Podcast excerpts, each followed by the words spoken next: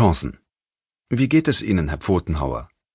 Unser Autor Marcel Laskus saß im Matheunterricht, als bei einem Amoklauf 16 Menschen erschossen wurden. Nun ist er ans Gutenberg-Gymnasium in Erfurt zurückgekehrt. Sein Besuch gilt dem Hausmeister. Von Marcel Laskus. Die Zeit Ausgabe 24 vom 8. Juni 2017. Bevor Robert Steinhäuser den ersten von 71 Schüssen abfeuerte, fragte er den Hausmeister nach dem Weg. Wo die Schulleiterin sei, wollte er wissen. Die ist im Haus, antwortete Uwe Pfotenhauer, aber bitte sei leise, es laufen gerade Abi-Prüfungen. Pfotenhauer erkannte Steinhäuser, doch sein Name fiel ihm nicht ein, dann gingen die beiden auseinander. Drei Etagen weiter oben saß ich, Schüler der sechsten Klasse im Matheunterricht. Wir dividierten Brüche, während sich Steinhäuser auf der Herrentoilette eine schwarze Maske überstreifte und seine Pistole entsicherte. Unsere Lehrerin diktierte die Hausaufgaben, aber wir dachten schon ans Wochenende. Dann knallte es. Ich schaute zu meinen Freunden. Wir grinsten, was sollte schon sein. Eine Viertelstunde später waren sechzehn Menschen tot.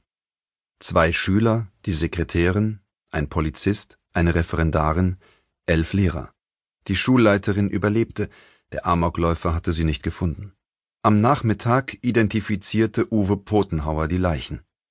Die Ermittler fragten den Hausmeister, ob er helfen könne, er kannte ja alle Lehrer seit Jahren. Im Raum 111 sah er den Schüler wieder, der ihn am Vormittag nach dem Weg gefragt hatte. Die Maske hatte er vom Kopf genommen, bevor er die Pistole auf sich selbst richtete. Niemand blieb an diesem Tag so lange im Gutenberg-Museum wie Pfotenhauer, niemand sah so oft die Toten. Aber weinen konnte Pfotenhauer erst am Abend zu Hause bei seiner Frau. Er dachte, dass er zunächst einmal funktionieren musste, für seine Schule. Drei Tage danach trafen sich die Schüler, Eltern und Lehrer im Erfurter Rathaus, um sich in den Arm zu nehmen und gemeinsam zu trauern. Nur Uwe Pfotenhauer stand allein im Foyer der Schule, ihm hatte niemand Bescheid gesagt. 15 Jahre später möchte ich Pfotenhauer treffen. Meine Mitschüler und ich waren im April 2002 erst elf, zwölf Jahre alt. Wir verstanden wenig von dem, was geschehen war. Aber was unser Hausmeister für die Schule bedeutete, glaubten wir zu wissen. Herrn Pfotenhauer fragten wir, wenn wir am Nachmittag unsere Jacken in der Schule vergessen hatten. Zu Herrn Pfotenhauer gingen wir, wenn verstopfte Kloschüsseln wieder einmal die Toiletten überfluteten. Wann immer etwas nicht funktionierte, Herr Pfotenhauer half. 2008 verließ ich mit dem Abitur die Schule. Pfotenhauer blieb. Seit 25 Jahren passt er auf das Gutenberg-Gymnasium auf. Ich möchte erfahren, wie es ihm heute geht. Es ist 6.35 Uhr, nur der Bäcker gegenüber hat schon auf. Im Radio läuft Bon Jovi.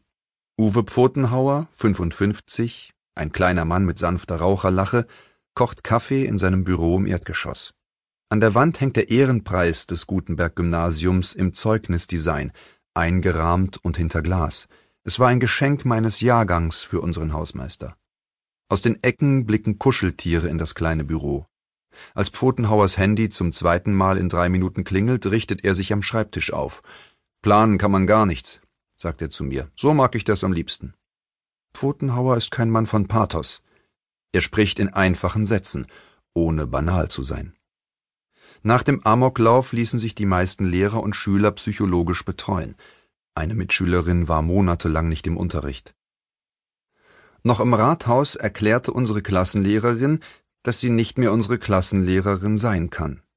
Auch Pfotenhauer hätte gehen können, man bot ihm einen anderen Posten an, aber schon am Tag des Amoklaufs wusste er, dass er bleiben würde. Mich bringen nur die guten Dinge weiter, sagt Pfotenhauer heute über seine Entscheidung. Das Schlechte vergisst man schnell. Er wollte mithelfen, den Ort des Grauens wieder zu einem Ort des Lernens zu machen. Die Schule ist für mich wie ein Magnet.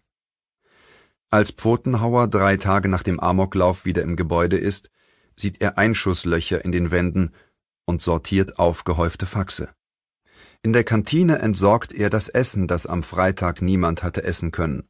Normaler Arbeitstag, dachte er. Wenn Pfotenhauer mir heute mit stockender Stimme davon erzählt, glänzt der Schweiß auf seiner Stirn. Stundenlang war er allein im Gebäude und wusste nicht wohin mit sich.